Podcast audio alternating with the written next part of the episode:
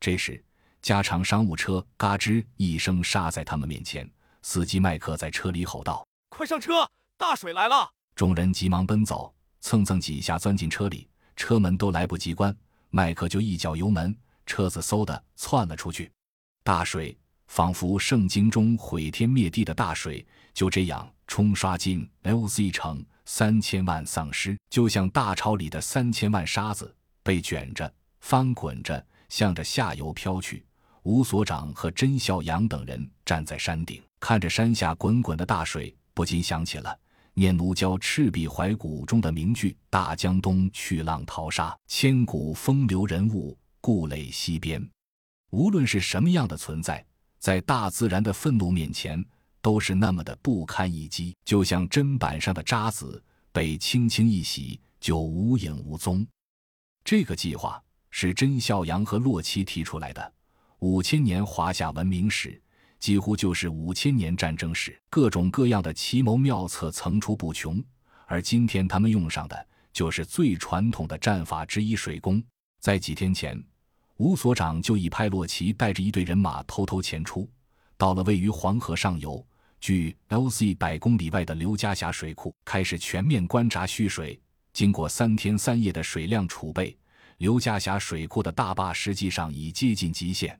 而在丧尸大军入城之后，吴所长下令放水，顿时所有闸门一起开到最大，轰鸣的黄河水沿着 LZ 城两山加一河的狭长地形奔腾而下，就像李白的诗词名句“君不见”。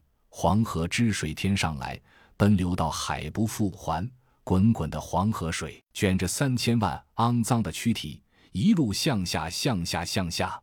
黄河九曲十八弯，被绑架了的丧尸群，终于漂流到了黄河位于 Loz 城东的一个大拐弯处。所有的脏东西在这里逐渐沉积、聚集，形成了一座巨大的石山。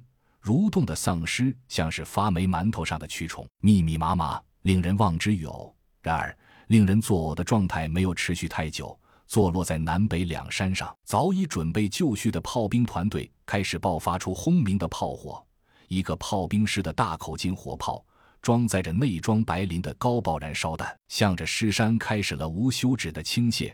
炮弹在夜空中画出一道道娇艳的红色轨迹，升空、飞行、坠落、爆炸。燃烧像是一位抽象派画家在作画，涂抹出瑰丽的颜色，而燃烧的却是三千万肮脏的、失去了灵魂的生命。